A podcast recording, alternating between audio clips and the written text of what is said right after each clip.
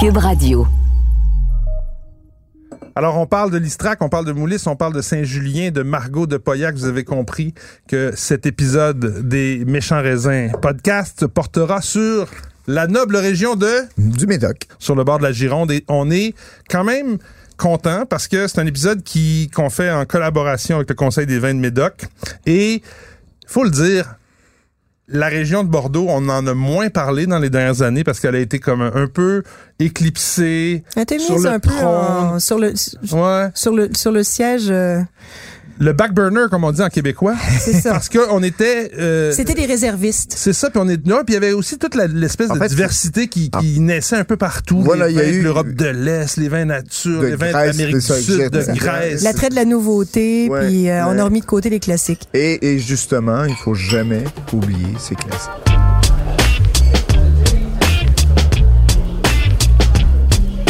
Mmh, méchant raisin.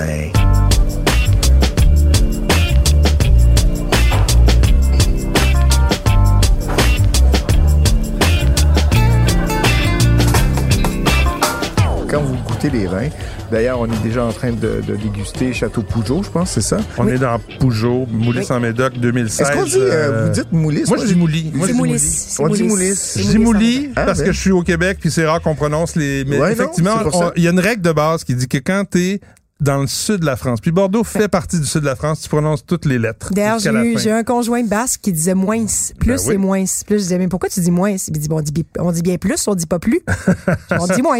Là, tu dis non, dis pas plus. bien raison, tu- Non, dis pas plus, tu as raison. Mais des fois, on dit plus aussi sans dire plus. Ouais. Mais tout ça pour dire que Oui. on est content de retrouver ces classiques-là parce que euh, euh, je, je, je, je sais pas si c'est Ben, la je sens- même chose pour vous, mais moi, je retourne vers le Bordeaux. J'ai effectivement, pendant quelques années, mis de côté un peu quand- parce que quand j'ai commencé dans le monde du vin les années 80, si t'achetais pas de Bordeaux, t'achetais rien. Parce que dès que t'avais un peu de sous, tu dis, je vais me payer une bonne bouteille de Bordeaux, puis tu bâtissais ta cave à vin avec des vins de Bordeaux. C'est non, comme ça que ça marchait. Et, non sans raison, parce que, Ben oui. on va se le dire, moi, je, moi, je écoutez, on, a fait le tour, hein, on, on est les trois ici, là, de, de plein de régions, de plein de vins, et moi, je continue à croire que ce sont les vins rouges euh, qui ont le meilleur potentiel de garde au monde. De toute la planète vin. Les Médocs, surtout les vins de Médoc, Oh, ouais. Mais, En particulier, mais. Médoc, en particulier, Oui. ils ont une aptitude de vieillissement, une, une possibilité de se bonifier dans le temps, et c'est très rare. Et cette constance. et cons- d'une part, mais, mais qui vous, que vous allez tomber sur une, et c'est, ça, ça, ça rejoint ce que tu dis avec la constance, c'est que justement, vous pouvez en oublier une 15, 20, 30 ans, c'est rare que vous allez tomber sur un, un médoc qui va être en train de décliner. C'est, Et- ça m'est et de arrivé, toute façon- je, je me souviens jamais, je me souviens pas en Il y a cas. tellement de raisons euh, de comprendre pourquoi Bordeaux et en particulier Médoc ont été euh, euh, sais, au sommet du monde du vin dans le, dans, sur la planète. C'est parce que, un, le cépage. On s'entend que le Cabernet Sauvignon, c'est quoi son surnom? C'est le roi des cépages. Il s'est répandu à travers la planète. C'est un raisin qui donne des, des résultats extraordinaires, différents dans certaines régions du monde. Puis à Médoc, en plus, le terroir. On a l'espèce de, de de, de rafraîchissement qui vient de l'Atlantique, qui est très frais dans cette région-là, mais en même temps, on est Surtout sur la début- péninsule du Médoc, Oui, ouais. c'est ça. Puis on est sur le début du sud de la France, donc il commence à faire chaud. J'ai toujours dit qu'à Bordeaux, il y a des palmiers devant certains hôtels. Des donc on- citronniers, On, des- est, on est vraiment un peu dans le sud. Puis après ça, il y a le style. Donc tu sais, on dit souvent, la, la, la- surtout dans cette ère de vin nature, je trouve, moi, puis vous savez, c'est moi le plus classique de nous trois, je trouve qu'on oublie le rôle de la main de l'homme ou de la femme dans l'élaboration du vin. Oui. C'est pas vrai que le vin sort comme ça de terre. Mais non, c'est un élément soit- important du terroir. C'est- on le- on l'interprète. Il y a des décisions qui ont été prises génération après génération sur la façon de le planter. Mm. Le- le- le- Est-ce qu'on serre les vignes les unes contre les autres ou on les espace un peu plus? La façon qu'on taille la vigne, la façon qu'on On récolte fait le pas du vin d'hier. là. Ben, c'est à Bordeaux que tout ça, cet art-là, est né et la planète s'en est inspirée. Inspiré, Il faut se souvenir de ça. Ben, Tu non, parlais aussi, tu, tu- tu dis le, le choix de l'homme. En fait, ce choix aussi de ce choix de l'homme et de la femme, euh, ces décisions humaines ont vraiment eu un gros impact sur le changement de style à Bordeaux dans les dernières décennies. Et aussi, on voit dans la péninsule du Médoc, avant, il y avait presque juste du Cabernet Sauvignon, à part dans certains secteurs euh, du Médoc. Donc vraiment, parce que le Médoc, c'est la grande région, mais le Médoc, c'est aussi une, une appellation. Ouais. Donc, plus sur la partie la plus éloignée pointe, de la ville de Mhm. Bordeaux. Donc, sur la pointe de la péninsule, on a la, la partie du Médoc. Il y a plus d'argile, il y a plus de merlot. Mais sinon, avant, le merlot, à part sur les argiles de Saint-Estèphe et du Médoc était relativement absent. Maintenant, il y en a de plus en plus. Euh, là, on revient au Cabernet Sauvignon. Il y en a, il y a plusieurs propriétés qui arrachent le merlot pour remettre du Cabernet Sauvignon. Donc ça, ça fait Et je partie trouve des ça choix bien humains. parce que pour moi, le Médoc, c'est le C'est Cabernet. Cabernet Sauvignon. Dans les graves, on a un peu un mélange, mais aussi aussi une belle terre de, de Cabernet. Mais le Oui. Médoc, c'est vraiment le symbole, c'est le Cabernet. Là. Oui, ça- absolument, absolument. Puis moi, j'ai, Et ce que j'aime, euh, si je peux, Ben oui, bien sûr. je peux rajouter, c'est euh, j'aime aussi les, les familles de crus qu'on retrouve là-bas, hein, parce Oui. que on pense tout de suite Médoc, on dit les premiers grands crus, un château Mouton Rothschild, euh, Lafitte et La Tour. euh, et puis ensuite les deuxièmes grands crus là. Donc le ben, grand, aussi le- Margot aussi. Hein, Oh, Margot, oui, oui, t'as bien raison. Donc, euh, le, le- le- célèbre classement de 1855, mais c'est les faux de penser qu'il faut avoir beaucoup d'argent pour acheter des très bons vins. Donc, je pense notamment, par exemple, aux crus bourgeois qu'on Oui. retrouve en, en- en quantité et à des prix euh, Très accessibles. Très accessibles. Ouais, puis il faut dire aussi avec qu'avec un potentiel, encore une Ben oui. fois, de de bonification, Oui. qui est franchement étonnant. Tu Donc, sais, tu parles de 1855. Pour rappeler aux gens, en 1855, la raison pour laquelle il y a eu ce classement-là, c'était le prix que les, les- les marchands étaient prêts à donner. Puis on s'est dit, les- pour lesquels est-ce que les gens payent Oui. le plus cher? Mais on est en 1855. Aujourd'hui, là, les techniques de vinification modernes, les, les gens qui, euh, dans le fond, ont partagé la connaissance puis l'information, fait en sorte qu'il n'y a plus autant d'écart entre les petits vins puis les grands crus classés d'en haut. Ça Non, serait la médiocrité n'existe plus. et là. voilà. Donc, même à Ouais, c'est une 25 bonne dollars aujourd'hui, tu as un ouais. Bordeaux qui tient la route. À 30 dollars, tu commences à être dans le sérieux. Euh, c'est à sûr 30, que... à 30, tu peux coucher en cave, là, facile. là. Oui, tout à fait. Puis moi, je trouve que il y a, il y a, bon, je suis la plus jeune d'entre vous, messieurs, sans vouloir être. euh, Vas-y, profite, profite de ton mais, âge. mais donc j'ai j'ai grandi en buvant peut-être moins de Bordeaux parce que je suis je me suis intéressée au vin alors que Bordeaux était peut-être euh, Fais-moi la cote. avait moins la cote et, comment je pourrais dire je les aime je les adore mais instinctivement et comme peut-être c'est le, c'est le même cas pour vous c'est rare que me vient en tête Ah, tiens je vais ouvrir un Bordeaux ce soir mais quand pour le travail j'ai en dégusté T'es content. systématiquement je me dis Ah. quand même c'est Ben, ben drôle. bon C'est drôle parce que Ouais, moi, je me fais contraire, tellement ouais. plaisir. Moi, je me fais tellement plaisir en ouvrant. Pas, des- pas des. Et, et- et je, les redécouvre en me disant. Les gens sont donc bien pleins de préjugés des Ah, fois envers les Bordeaux parce que on s'imagine que c'est c'est puissant, on s'imagine que c'est plein de bois, Ah. alors que c'est un super bel exemple du classicisme à la française, Mais oui, de ce mais- vin de gastronomie. euh, on a envie Tu viens de le dire, table, vin de en fait. gastronomie. Moi, moi, toi, tu dis, c'est rare que je dis, je vais boire un Bordeaux. Moi, c'est le contraire. Il y a des, il y a certaines choses que je mange dans la vie que je ne peux pas accompagner par autre chose que du Bordeaux. Je sais pas comment. il- il- des fois, je fais des exceptions puis je vais aller en Toscane. Mais si je prends un agneau braisé, n'importe quoi qui, où il y a de l'agneau, Pas de l'agneau. De l'agneau, pour ça moi, va ça- avec ça le appelle, Bordeaux, ça. avec le Médoc en particulier, parce Oui. que c'est le Cabernet qu'il faut qu'il soit mis de l'avant. Et chaque fois Donc, que tu manges une côte de veau aussi, même chose. euh, aussi, les côtes de veau, la viande en général, je trouve que le cabernet, puis surtout le petit apport de bois, tu sais, on boit beaucoup du vin maintenant. Le fait que les Avec je- immédiat. Ouais, parce que les gens en boivent en 5 à 7. Mm. Ils en boivent dans des situations où ils sont pas en train de, de, de, de participer à un repas, ils sont Oui. pas assis à table. Le- on s'entend que le Médoc, c'est un vin de repas. Oui, oui, absolument. C'est pas, et- pas un rouge d'apéro. Non, voilà, on est dans la gastronomie. Alors, on va avoir beaucoup de plaisir ce soir. On a quoi 6 à 8 vins à déguster. Mais euh, déjà, déjà le Peugeot que j'ai dans Peugeot. mon verre, je, je trouve ça franchement agréable. C'est Oui. charmeur, il y, a, il, y a, il y a un sérieux dans le vin en même temps. Euh, 2016, on, on faut le dire, hein, dans le Médoc, c'est un, un très grand millésime. Oui, moi, il y a, y toujours, il y a souvent à Bordeaux, hein, cette, c'est, il y, a, il y a moins ça en Bourgogne, mais il y a vraiment à Bordeaux, c'est dualité. hein. Est-ce que t'es plus 89 ou 90? Est-ce que t'es plus euh, 2005 ou 2006? Ouais, mais quand t'en Est-ce as que t'es bu, plus quand t'as- 2015 ou 2016? Mais c'est la preuve que le terroir est important puis que c'est pas des vins qui sont complètement euh, euh, manipulés là. Quand le Au millésime contraire. transparaît, c'est parce que le raisin s'exprime. Ouais. Puis on parlait tantôt des régions. Euh, Margot versus Pauillac, c'est pas pareil. Non, tu vas non, le non. voir, un dégustateur aguerri va être capable de, de savoir s'il est dans un Margot qui est un petit peu plus euh, dans la finesse, qu'un Pauillac qui est beaucoup plus euh, costaud. Oui. C'est pas le même Alors que type. Saint-Julien, tu vas avoir, selon, selon que si tu te rapproches de- toujours, du Médoc, tu vas être un peu plus, euh, un peu plus, euh, disons, structuré, alors que si t'es un peu plus euh, au, au sud, tu vas avoir quelque chose d'un peu plus en délicatesse, en, en Mais en Saint-Julien, c'est plus. Est-ce que je me trompe ou moi j'ai j'ai toujours lu dans les livres et ça se vérifie la plupart du temps en dégustation. Saint-Julien, c'est le plus euh, stable, dentelle? le plus constant. Constant, oui. De, de, de, de tous les de tous les crus du, du Médoc. C'est celui où t'es Pauillac, des fois il va y avoir des grandes réussites, il n'y a jamais de désastre, mais mais Saint-Julien est très stable dans ses d'un millésime à l'autre, non? Ouais, Ben, ouais, ça dépend. Ouais, moi, alors que, ben, l'image que Saint-Julien, c'est, très classique, peut-être un petit peu moins carré que c'est dans... plus en, dé- en dentelle, Saint-Julien. Ouais, mais c'est ça, Tellement par rapport à. Saint-Estèphe, par exemple, qui va Alors que Margot, là, on est euh, vraiment dans le féminin, c'est très féminin. Ah. On peut plus dire ça, on n'a pas le droit non, de mais dire je suis ça en d'accord. 2020. Oh là là. Justement, le classiciste conservateur comme tu es, un petit peu. Et, et là d'ailleurs, Euh, messieurs, on, on, oui. on a passé, on parle en Peugeot fait, était du- très du beau, euh, êtes d'accord?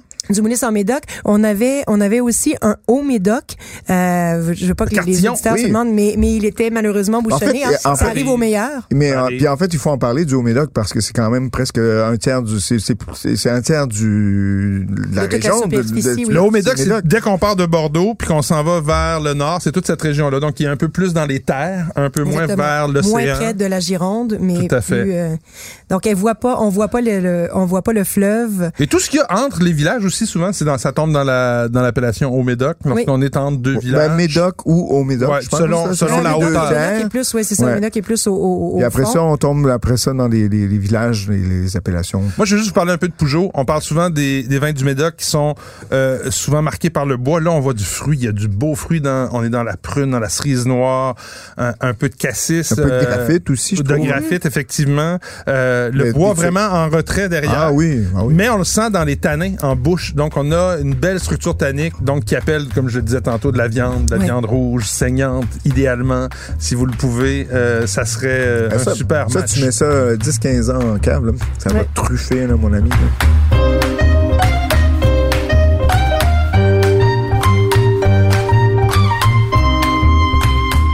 Et moi, là, je dois avouer que par contre, euh, et là, je sais pas si c'est bon, mon mentor qui a, qui m'a, Ton mentor, c'est qui m'a Michel influencé. Faneuf. Oui, c'est ça, qui m'a influencé. Mais, mais Château Clark, euh, c'est ce que je viens de goûter là.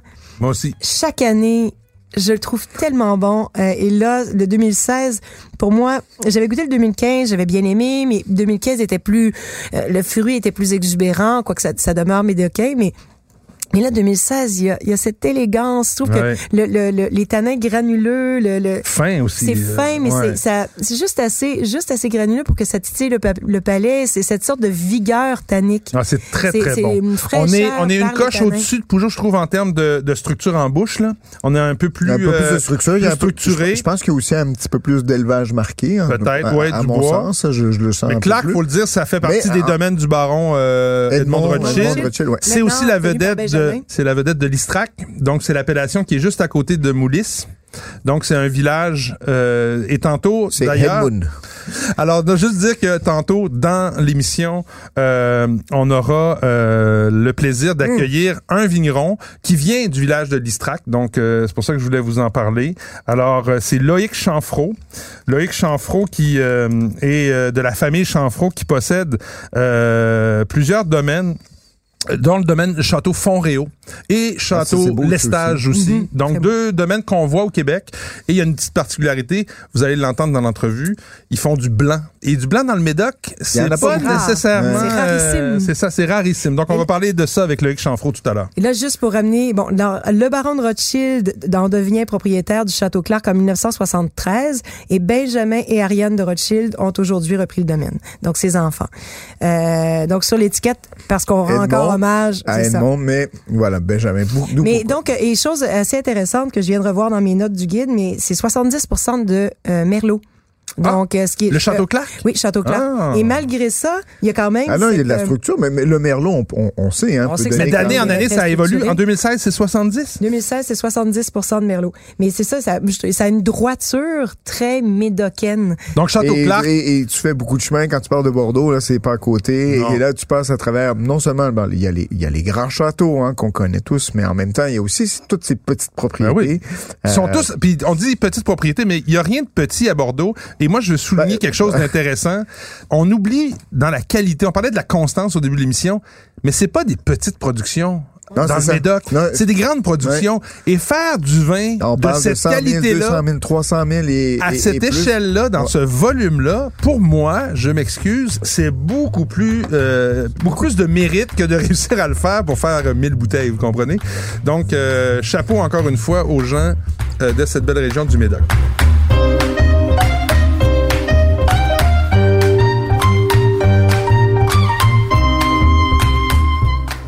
Qu'est-ce que tu nous sers, Nadia? Là, on s'en va à dire? donc l'appellation qui est la plus au nord, si je ne m'abuse. Oui, en fait, qui est, qui est situé juste, euh, juste euh, en, en périphérie de, de, de- qui borde euh, l'appellation Médoc euh, sur la péninsule. Et qui donne habituellement les vins les plus, disons, structurés euh, de tout le Médoc, je dirais. Euh, Certains et- vont les trouver un peu, un peu plus austères, qui ont besoin plus en- de, temps à, vieillir, c'est ça? Mais dans des millésimes, par exemple, euh, favorables, un peu plus solaires, ça donne sans doute, euh, je pense à Château-Montrose, je pense à Cosse d'Estournel, euh, qui vont donner des, des vins complètement extraordinaires. Et là, on Et a, on a dans Moulin, notre verre le donc- château Lacroix-Saint-Estèphe. Et là, on est en 2017. Donc, tantôt, on a, on a dégusté des 2016. On arrive en 2017, qui était, euh, dans les derniers millésimes, un peu le, le, le plus compliqué de la gang, des, des 3-4 Oui, derniers. Parce qu'il y avait, il y a eu des gelées, je pense, à la fin de l'année. C'était pas une, euh, un Ah, il y a eu millésime beaucoup- idéal. Beaucoup de gel, ouais. Alors, c'est un millésime hétérogène euh, à distinguer entre euh, les vignobles qui ont été touchés par les gelées printanières et Printemps. ceux qui ont été épargn- épargnés. Euh, certains affichaient des baisses de volume de 40 à 45 euh, C'était le terrible, j'étais là au des- printemps, c'était Ouais, au printemps. ouais. Donc, euh, euh, tu le disais tantôt, euh, à Saint-Estèphe, on peut avoir, après quelques années, euh, une belle euh, présence. Là, celui-là, euh, il y a beaucoup de fruits qui, Ah oui. qui nous vient au nez. C'est, vraiment... T'as raison, hein, Mathieu. Ouais. Un beau fruit. hum, hum. Et puis, t'as ce beau grain, Wow. ce beau grain de tanin. Ouais, mais en bouche, c'est... C'est classique, croquant. encore une fois. Mais c'est croquant. Il y a quelque chose, aussi, de- ouais. un beau fruit. Moi, je trouve que c'est élégant aussi en bouche. Euh, J'aime beaucoup la finale Ouais. avec un peu de fruits, encore Non, une c'est très fois. prune, pas, pas, pas pruneau, pas prune confite, Non, non, mais, non, mais non, non, la prune l'évolution de la cerise, crise. là. Ouais, Mais ce qui est intéressant aussi de voir, c'est à quel point, là, on est rendu au troisième vin qu'on déguste sérieusement depuis Peugeot, Clark, Lacroix, Saint-Estèphe. Trois vins complètement différents. Des Mhm. expressions totalement différentes les unes des autres. Évidemment, il y a la signature du Médoc, mais euh, vraiment, là, il y a une... euh, Une diversité en même temps d'expressions euh, en fonction de, de leur terroir.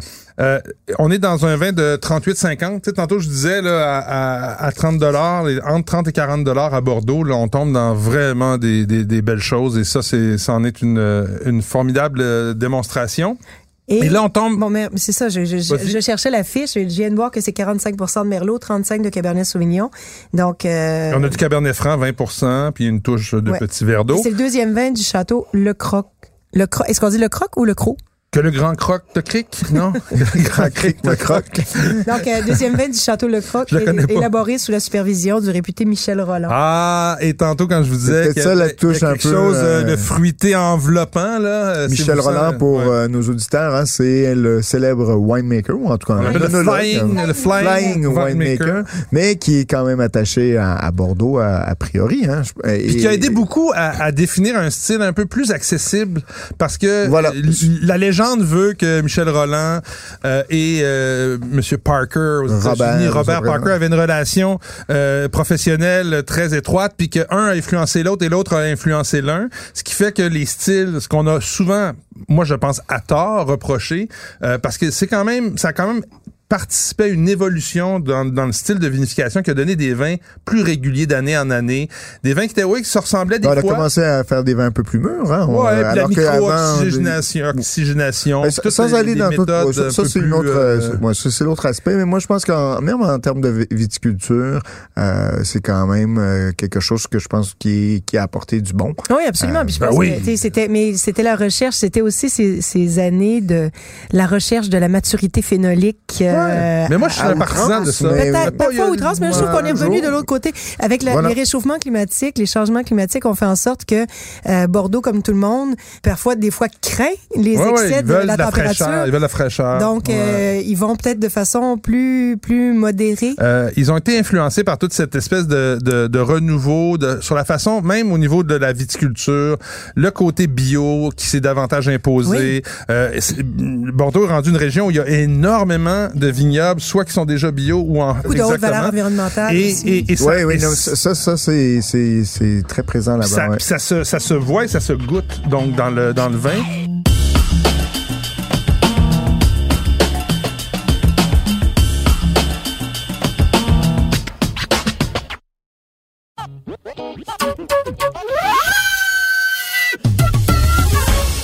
Pendant qu'on on jase de, de cette évolution-là, on passe du la Croix Saint-Estèphe Au 2017 Saint-Julien. au château Moulin-Riche à Saint-Julien. Moulin-Riche qui est un domaine qu'on voit quand même souvent au Québec qui est très beau. Et on est dans le 2015.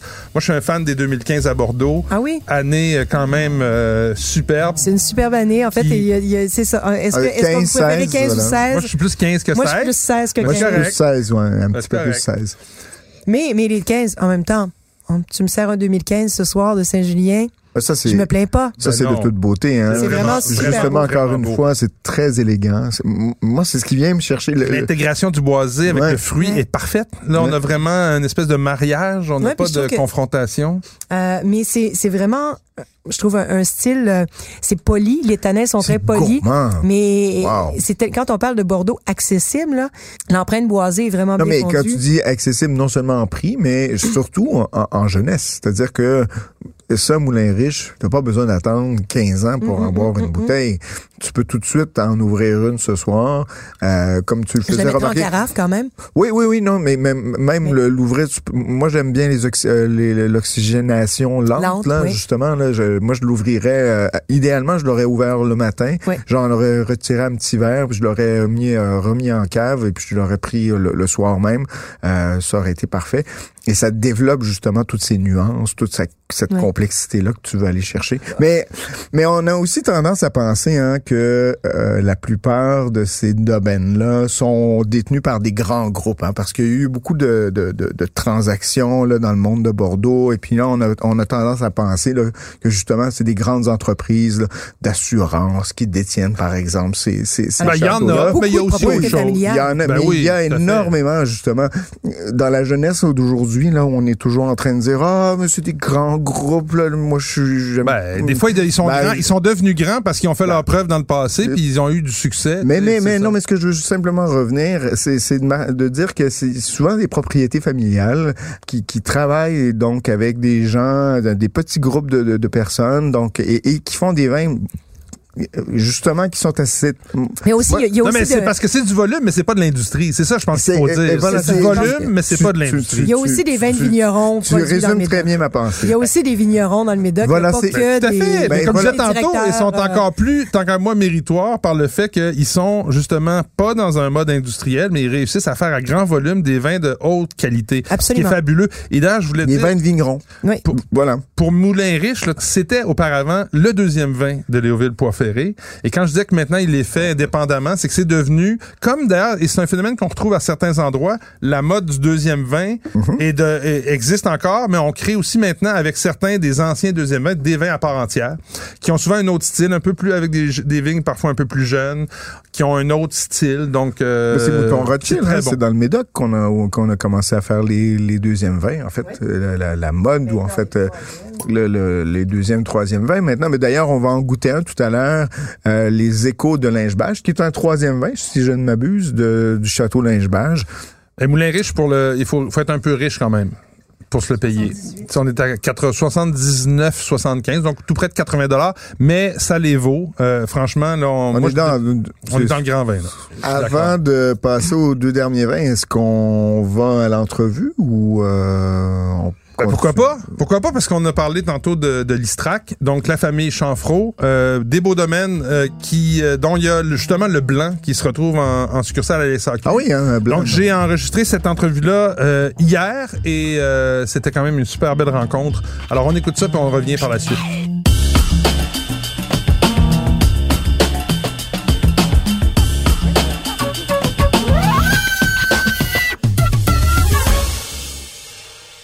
Alors bonjour Loïc Chanfro, on est très heureux de vous accueillir au podcast des méchants raisins.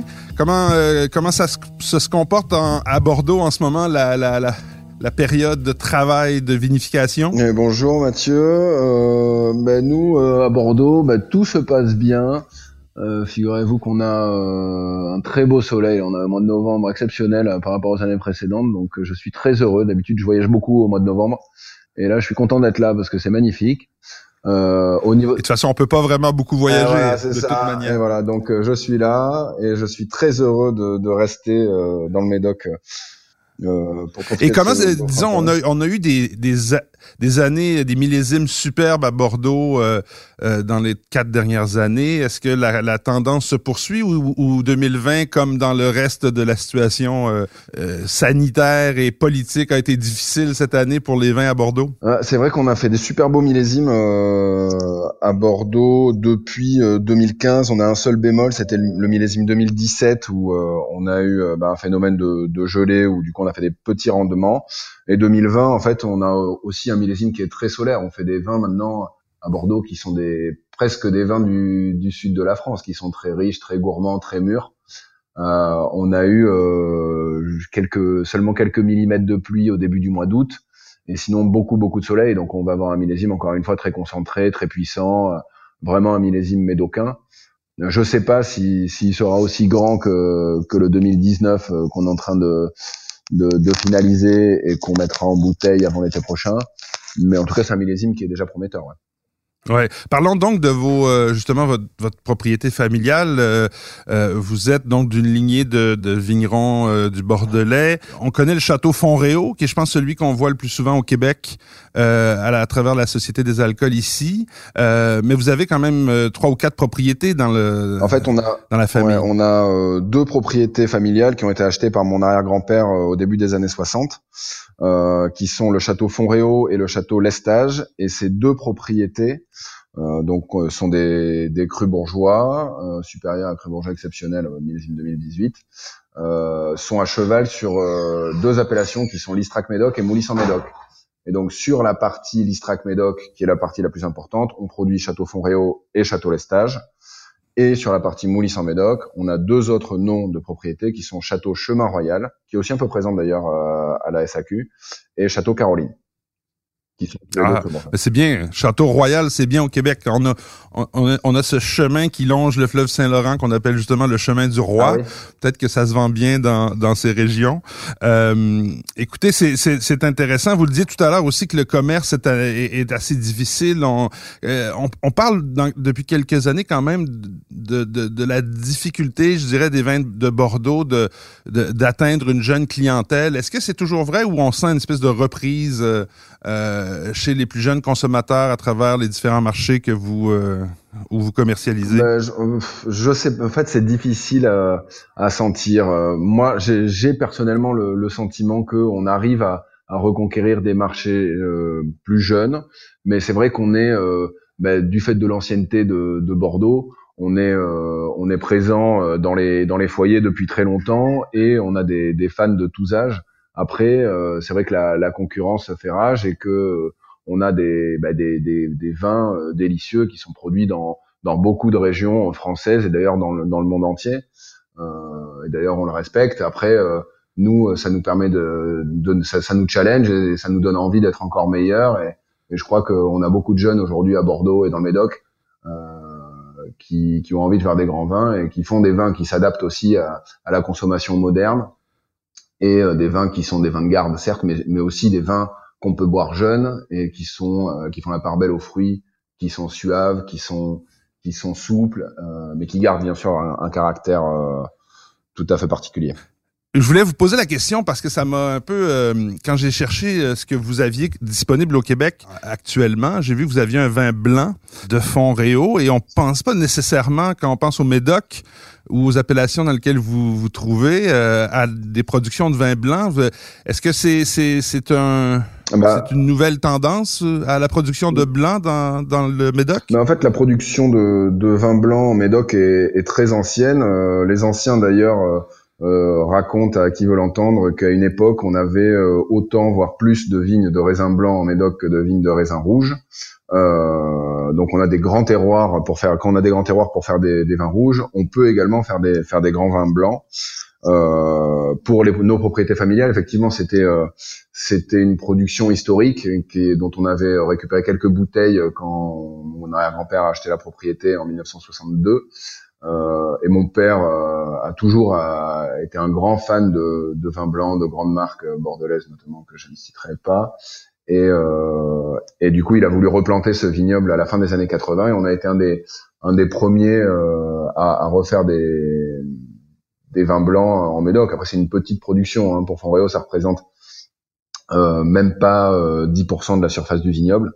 Donc euh, c'est assez confidentiel, mais on a un, certain succès avec avec cette cuvée et on a vraiment des, des super terroirs.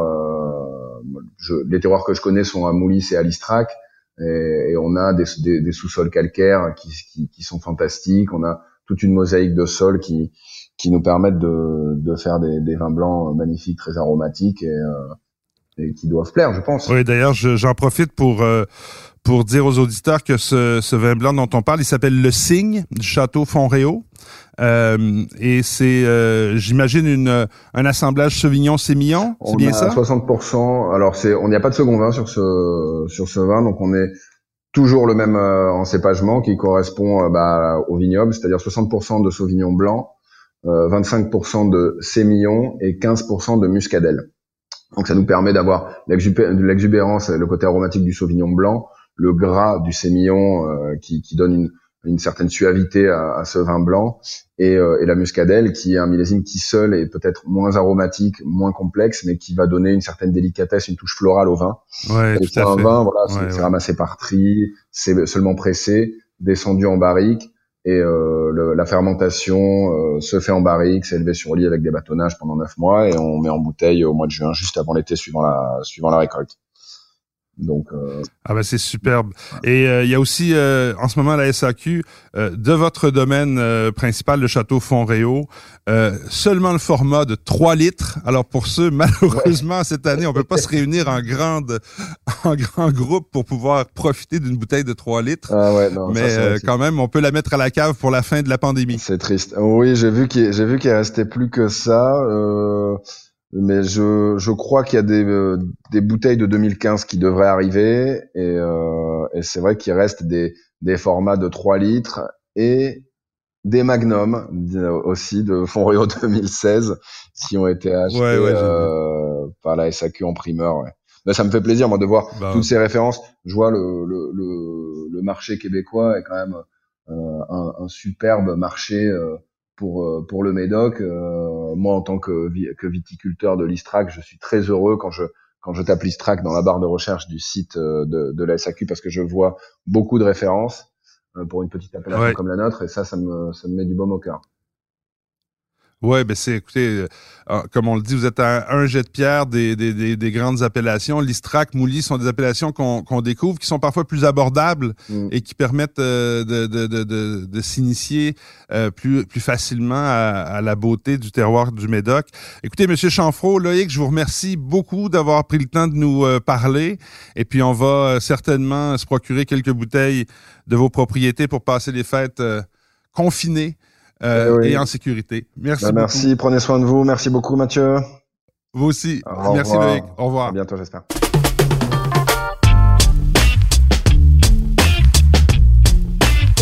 C'est super instructif, Mathieu. Moi, je suis vraiment contente. Merci d'avoir. Euh... Ah, du vin blanc euh, dans le Médoc. Euh, je vais aller en chercher une bouteille, moi, parce que ça me, ça me, ça attise ma curiosité. Tout à fait, moi, aussi. J'ai déjà goûté linge beige, moi, en blanc, qui, qui est justement Pauillac, et qui est assez rare. Et j'en avais goûté. c'est, écoutez, il y avait une bonne dizaine, quinzaine d'années le, le, vin, puis ça m'avait impressionné à l'aveugle. On m'avait pris, évidemment. J'étais tombé. Et c'est vendu, vendu sous l'appellation Bordeaux. Oui, c'est ça. les tu, peux pas, tu peux pas, c'est tellement rare, c'est tellement rare les vins, les vins blancs du Médoc que des fois dans les propriétés, on a justement comme on n'a pas de blanc à nous servir, sacrilège, les Bordelais nous servent de la Bourgogne en blanc parce qu'ils disent ben on n'en a pas de blanc à vous servir dans le Médoc. Et historiquement dans le Médoc, comme le disait M. Chanfro, il y avait beaucoup beaucoup beaucoup beaucoup de, de, vins blancs qui étaient produits. Euh, c'était même euh, une particularité, ça, ça a évolué avec le temps, donc ça revient, c'est intéressant. Et là on parle tantôt, euh, on était dans Saint-Julien, Saint-Estèphe avant Là, on tombe dans Margot Pauillac, qui sont peut-être, je dirais, les deux euh, villages les plus proposés comme des antithèses, mais aussi comme des antithèses. L'un étant masculin, l'autre étant féminin, puis Nadia pas ça quand on dit ça. Mais la question est bonne. Tu disais tantôt, hors d'onde, tu disais, mais c'est quoi du vin féminin? La question est intéressante. Ben, c'est surtout que. je- Ben, c'est par opposition, je te dirais. Hey, J'ai posé la question Ouais, à madame, là. arrête Non, de mansplainer. là. non, mais Ben, en je- fait, c'est pas ça. je veux pas avoir l'air de mauvaise foi. Je comprends exactement ce que vous voulez dire. C'est parce que par définition, la femme est plus délicate et par définition, l'homme est plus robuste. Pas toujours. Sauf que. Non, ben, Je trouve ça quand même un peu évidemment. drôle de dire que la femme est frêle et fragile et l'homme est robuste et Ah non mais non mais c'est pas c'est pas du tout ça. ou, euh, moi en tout cas c'est pas comme ça je les je les perçois. Je les je les perçois beaucoup plus euh, dans la douceur, dans la finesse, dans dans, dans ce côté euh, je dirais dentelle. Mais c'est pas un peu ce que Nadia disait. Non, mais, mais quand c'est fini. non mais Non, mais non peut-être que sois gentille, ma fille. Parle pas trop. Moi, Toi, mon garçon, exprime-toi. Mais, mais moi, je suis d'accord. Moi, j'ai souvent Moi dit ça. je, moi, je parle plutôt, à- je pense à ma maman, qui a toujours été douce et fine avec moi, gentille et, Ah. et d'une douceur incroyable. Alors que ton père te battait à coups de ceinture de, de non, cuir, mais non? est-ce que mon père pouvait être un peu plus rustre pour autant, mais tout en étant bon et, et- et- et aimable? Donc, Alors moi, je propose quelque chose ici. On va, on va régler le conflit. Donc, quand on parle de Margot, on va dire que les vins sont plus raffinés, peut-être. Un Ben, peu non, plus, moi, non, je- non, je- non, non, pas. Moi, je, je proposerais, tant qu'à être dans... la- léger? Euh, faisons de l'anthropomorphisme, mais je dirais que... Plus Euh, en dentelle, je dirais, tiens, moi, je... ouais, je, je dirais peut-être que Margot a peut-être plus la musculature de, de quelqu'un qui danse le ballet, que ce soit un homme ou une femme. Ah, bravo. Tandis que le Pauillac a peut-être plus la musculature de...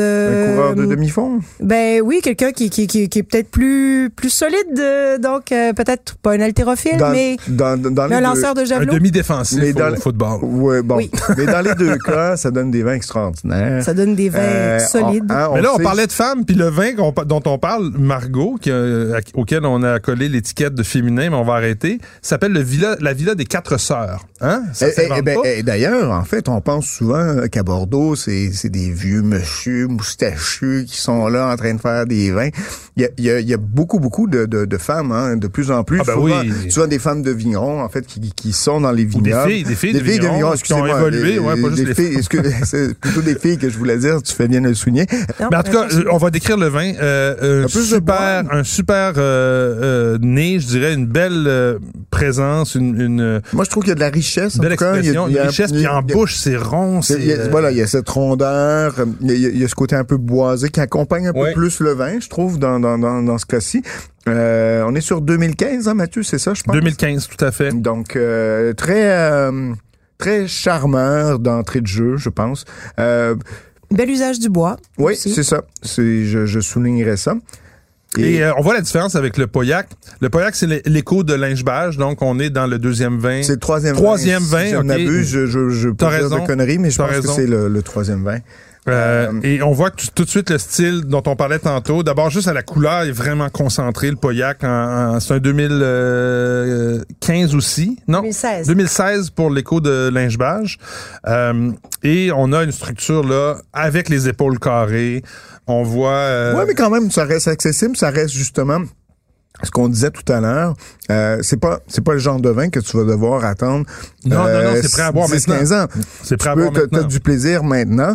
T'as t'as pas de presse à le- à l'ouvrir, mais tu peux justement en profiter, En profiter. dès maintenant. C'est ce qui est, ce qui est, ce qui est vraiment intéressant, justement avec ces deuxième, troisième vins. Et quand même un mot, si je peux me permettre, euh, sur Lingebage, qui est qui a été longtemps le vin fétiche de ma maman, dont on Ouais? parlait Ah tout ouais? à l'heure. Et euh, donc j'ai encore quelques millésimes en cave de mon année de naissance. Et euh, et, en fait qui est un cinquième cru classé euh, on parlait tout à l'heure hein, des- du classement du fameux classement de 1855 Lingeberge est certainement un de ces vins justement où qui a été classé cinquième cru classé. C'est un, un- un, classement qui a eu aucun changement. Hein, de, il y en a eu un seul en fait, c'est de 1855. 1855. à la deuxième exposition universelle de Paris, commandée par Napoléon, il y a eu justement ce grand classement de 1855 qui a établi les premiers, deuxième, troisième, quatrième et cinquième grands crus classés. Et ce, ce, ce, ce célèbre euh, classement n'a pas bougé d'un hiatus. Il n'y a pas eu un changement jusqu'en 1973 où Mouton Rothschild a été promu deuxième grand cru classé à l'époque où Jacques Chirac était ministre euh, de l'Agriculture en France. Et donc, euh, voilà. Et Lingebage qui était un cinquième grand cru classé qui, à mon sens, même s'il est classé cinquième grand cru classé, vaut certainement un troisième, voire un deuxième cru. Un deuxième ouais, parce qu'on le disait tantôt, tu sais, c'est un ce, classement-là a été établi par la valeur marchande qu'on donnait ou la réputation la, Non, mais il y avait, il y avait, il y avait, il y avait à l'époque les cours, donc, des, et je pense qu'il retournait sur 10 ans, et il y avait aussi des appréciations des, des, gens. Donc, euh. Et mais... là, je, je, me permets, messieurs, de revenir parce que je faisais ma petite recherche. Alors, j'avais vu Luc Tiempon pour... Euh, la Villa des Quatre Sœurs de Voilà, qui, qui, est, le, qui est un, le vin du... Euh, une deuxième étiquette, une seconde étiquette du euh, vignoble des 80. Et le, la directrice générale, c'est une directrice générale du vignoble qui s'appelle Lina Fan. Donc, euh, ben voilà, il y a, il y a, il y a, il y a, une, il y a une, il y a une présence féminine derrière le vin. Il n'y a pas que le nom euh, qui. Euh, c'est un beau, euh, c'est un, c'est à 45 dollars, je pense. fait que beau rapport qualité-prix. Oui, c'est Dans l'écho de Lingebage, j'ai moi aussi fait mes recherches. C'est vraiment le deuxième vin de Lingebage. C'est le deuxième vin. Bon, oui, tout à fait. il portait un autre nom avant. On appelait le Aubage Averus. Je ah. sais pas euh, si ça, moi, ça moins, me fait aucune cloche. Mais l'écho de Lingebage, c'est vraiment depuis 2008 le nouveau nom du deuxième vin.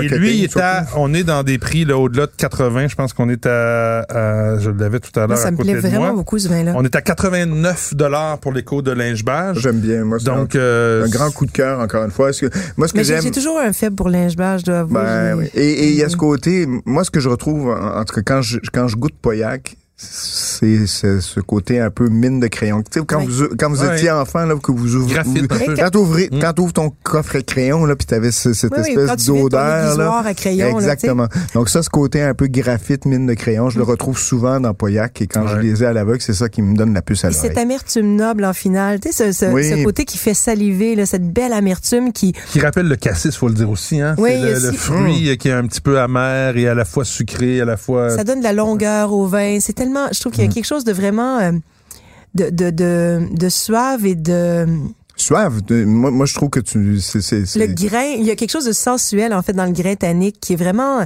tout, tout, tout en suavité, en velouté et avec la structure. Donc euh, vraiment. En tout cas, je pense que dans la dernière heure, on a démontré que euh, ouais, euh, on pense souvent à Bordeaux comme étant quelque chose de sérieux, hautain, euh, et là on a du plaisir à boire. C'est sûr que pour certains des, des, des, domaines, il faut payer un peu plus cher, mais parfois la qualité ça se paye. Si tu regardes les appellations Médoc puis au Médoc, tu peux trouver de très très beaux rapports qualité-prix. Il y en a des très beaux exemples. Ah ben oui, on a vu ça. Là. On a dégusté de 30 à 90 non, non, hein? mais, on en avait de toutes les sortes. Je te parle entre 20 et 30 euh, dollars. Aussi. D'excellents choix. Là. Tout à fait. Ben oui, dans Médoc, au Médoc, euh, surtout dans l'appellation Médoc. Puis euh, je pense qu'il y a franchement de, à redécouvrir ces, ces, ces régions mythiques-là. Là, on y gagne beaucoup comme amateurs de vin. Alors, j'ai beaucoup apprécié cet épisode-là. moi aussi. Moi, j'en ferai un autre sur le Médoc. Mais, en fait, moi, messieurs, cet épisode-là m'a donné faim. Ah oui, ça va-tu manger une côte de veau? Salut. À bientôt. Ciao.